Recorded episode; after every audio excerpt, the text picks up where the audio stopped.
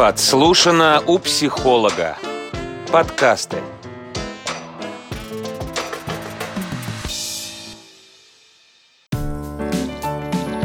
Инфосправка.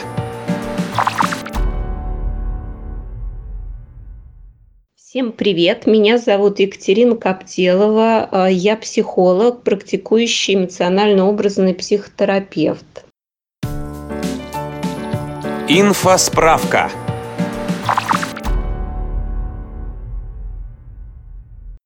Две Мадонны, три Ассоли, пять Гамлетов и один Люцифер родились в Москве в 2020 году. Самыми популярными именами для новорожденных традиционно стали Александр и София, сообщается на официальном портале мэра и правительства Москвы. Нормально ли вообще так называть своих детей? А, дорогие друзья, как многие сейчас говорят, э, что мир никогда не станет прежним, мир меняется, и э, детей вот в двадцатом году тоже вот называют такими интересными именами. Не всех, но некоторых. Но в принципе такое было в любые времена, да, то, что вот, ну, я помню, мне дедушка рассказывал, что в постреволюционные времена э, детей называли, ну, например, э, баррикада или авиация. Соответственно, вот периоду времени, в котором жили родители. Но я хочу сказать, что м, тут нужно каждую ситуацию рассматривать индивидуально и узнавать у родителей, а какой мотив у них был, когда они называли ребенка, ну, например, Гамлетом. Да? И, возможно, это какие-то их э, представления да, о, как, о мальчике, да, о мужчине, какой должен должен быть э, мужчина, их сын, когда вырастет, и вот Гамлет – это самый какой-то идеал. И смотреть, что тут получается то есть это уже послание к ребенку, что нельзя быть самим собой.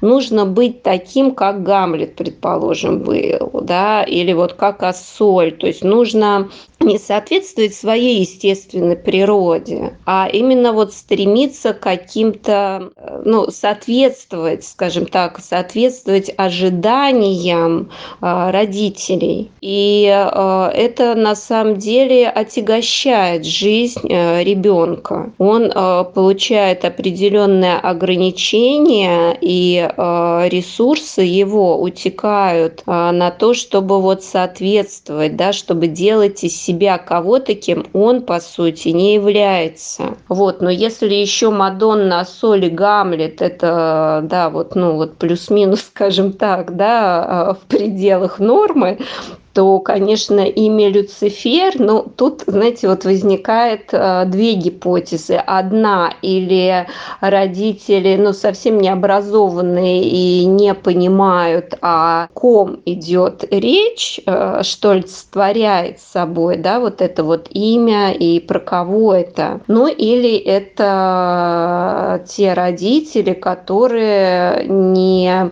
живут, да, вот по законам э, добра, а, не э, стараются быть проводниками добра и света, а наоборот, э, как-то вот они а, перешли на темную сторону. Вот у меня вот э, такие есть гипотезы. Вы слушали «Инфосправку». Комментируйте и делитесь подкастом «Инфосправка» с друзьями.